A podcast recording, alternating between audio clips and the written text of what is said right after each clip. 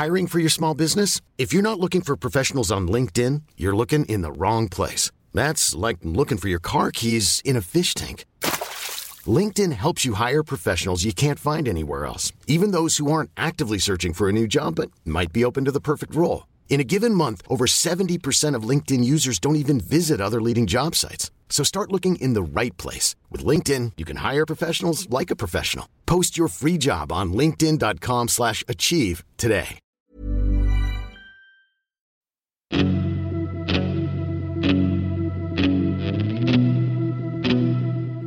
Salut, c'est Gilles Durand. Bienvenue dans Première fois, le podcast de 20 minutes consacré aux premières fois dans le sport.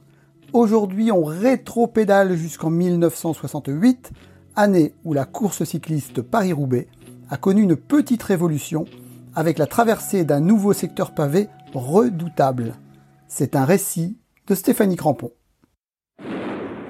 Mai 68, c'est la révolution à Paris. Les pavés vont devenir le symbole des manifestations. Un mois plus tôt, le 7 avril, ce sont d'autres pavés qui accèdent à la célébrité. Pour la première fois, la classique cycliste Paris-Roubaix emprunte une route pavée baptisée Tranchée ou Trouée d'Arenberg. Les spécialistes du vélo sont unanimes. Il faut jouer les funambules pour traverser sans encombre ce passage de 2 km 3 situé entre Lille et Valenciennes dans le nord. Cette route, c'est le coureur nordiste Jean Stablinski qui l'a dénichée. Il connaît bien le secteur. Lorsqu'il était embauché aux mines, il a travaillé quelques semaines dans les veines de charbon qui passaient en dessous. Il a lui-même emprunté maintes fois ce chemin quand il travaillait dans les bureaux des houillères. Les organisateurs ont donc inscrit ce secteur pavé inédit sur le tracé de 1968. En durcissant la course, ils espèrent éviter ainsi un sprint massif à l'arrivée, comme l'année précédente. Pour son dernier Paris-Roubaix, Jean Stablinski, le rouleur, aurait sûrement apprécié faire la course en tête sur cette portion de route. Ironie du sort, c'est un grimpeur, Roger Pinjon, qui arrive détaché à Arenberg. Grimaçant, il enfile les pavés avec une trentaine de secondes d'avance sur le peloton. Un peu plus loin, une crevaison aura raison du fuyard, et la victoire finale reviendra au Belge Eddy Merckx, comme souvent à cette époque. Si la tranchée d'Arenberg n'a pas fait la différence, elle a marqué les organismes et les esprits. Cinquante ans plus tard, elle reste un passage obligé de Paris-Roubaix, une course où la légende et la dramaturgie se sont forgées sur ces pavés d'un autre temps. Dans les années 80, le champion français Bernard Hinault lui donnera une image encore plus emblématique, refusant souvent d'y prendre part. C'est une course de merde, assure-t-il sans embâge. Pour lui, elle est trop aléatoire à cause des crevaisons en série. Comme pour faire taire les critiques, Hino accrochera Paris-Roubaix à son palmarès en 1981. Mais ça, c'est une autre histoire. Donc Pascal Sergent, bonjour. Vous êtes euh, historien du cyclisme et président du comité régional des, Hauts-de-France. Vous avez écrit une, dizaine de livres sur, euh, Paris-Roubaix. Alors quand on parle de Paris-Roubaix, forcément, on, évoque les pavés. Euh, comment elle est née cette légende des pavés? Bah, c'est une longue histoire puisque euh, qui, a été euh, d'ailleurs façonnée dans le temps puisque les, premiers Paris-Roubaix utilisaient les, routes nationales donc la course partait d'ailleurs de, la Porte-Maillot à Paris pour remonter vers vers Roubaix.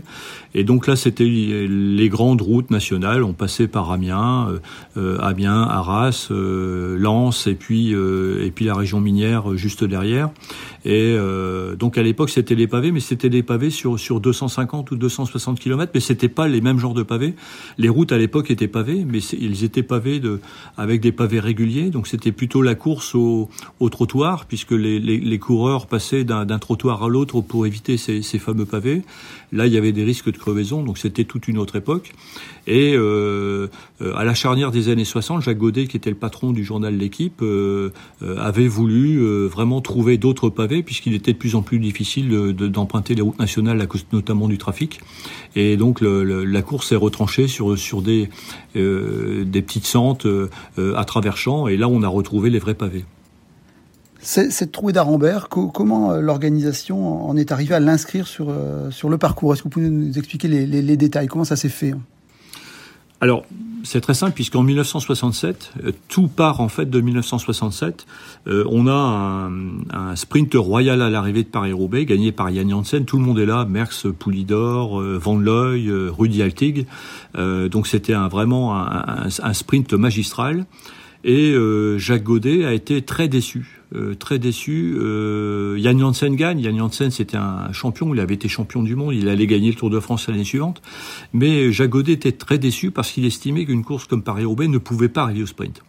Et donc il demande à Albert Bouvet, qui, qui travaillait au service sportif du journal L'équipe, donc qui organisait euh, Paris-Roubaix, il demande à Albert Bouvet de, de, de, trouver des pavés qui permettraient de faire la différence afin d'éviter d'avoir à l'arrivée un groupe d'une dizaine de coureurs au, au, sprint sur la piste du Vélodrome. Et Albert Bouvet se rapproche de Jean Stablinski, euh, d'Edouard Delberg, qui était un ancien cycliste nordiste également, euh, pour retrouver des, des, des, pavés dans le val, dans le Solémois, donc il était de Solem, euh, Edouard Delberg, et, euh, et nature... qui se trouve à, qui se trouve où qui, qui, se retrouve à, à, une vingtaine de kilomètres au sud de, de Valenciennes. D'accord.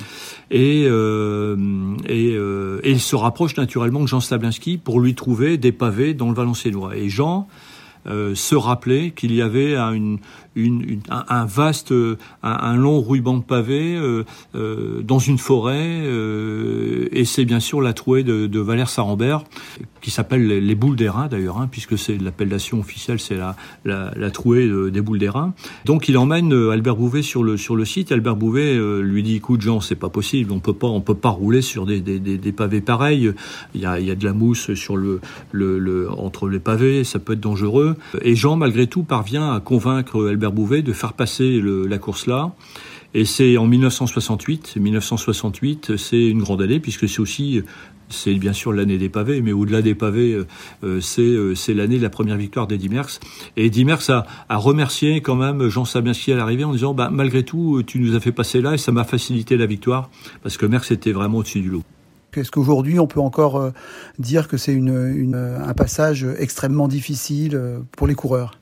Dans Paris-Roubaix, il y a deux ou trois passages très difficiles, euh, notamment cette trouée d'Arambert, mais aussi un secteur Orchy, et puis ce qu'on appelle le dernier secteur, le carrefour de l'Arbre, à 16 km de l'arrivée. Alors, c'est pas, il faut être très clair là-dessus, ce n'est pas à la trouée d'Arambert que la course se, se gagne. Par contre, elle peut se perdre.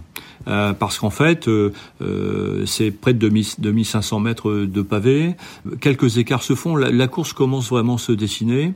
Et si un coureur se retrouve rejeté à l'arrière pour une crevaison qu'il aurait eu un peu avant ou euh, par une chute, parce que ça peut arriver qu'il y a des glissades, euh, on peut très vite perdre une minute, deux minutes, trois minutes. Donc les efforts qui se font euh, à cet endroit-là pour récupérer une place parmi les premiers se payent forcément à un moment ou un autre dans la course, ce qui fait que on peut tout perdre à Valère-Sambert, on peut pas forcément gagner, mais on peut tout perdre.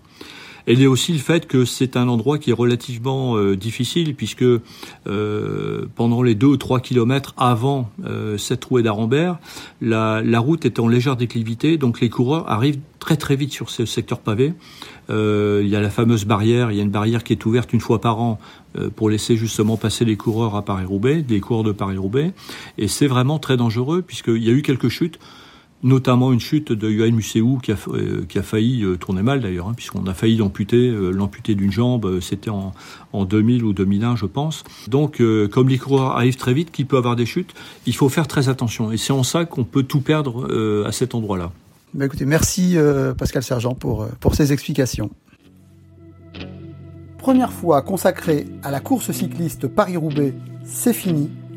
Ce rendez-vous sport est à écouter dans le podcast 20 minutes, disponible gratuitement sur toutes les plateformes de podcast. Parlez-en autour de vous, abonnez-vous gratuitement et à très bientôt pour un nouvel épisode.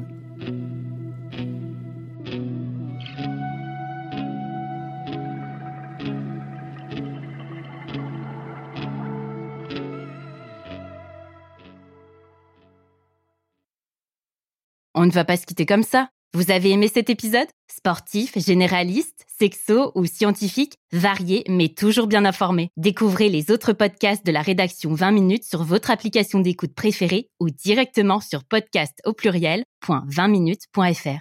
Et merci de nous avoir écoutés.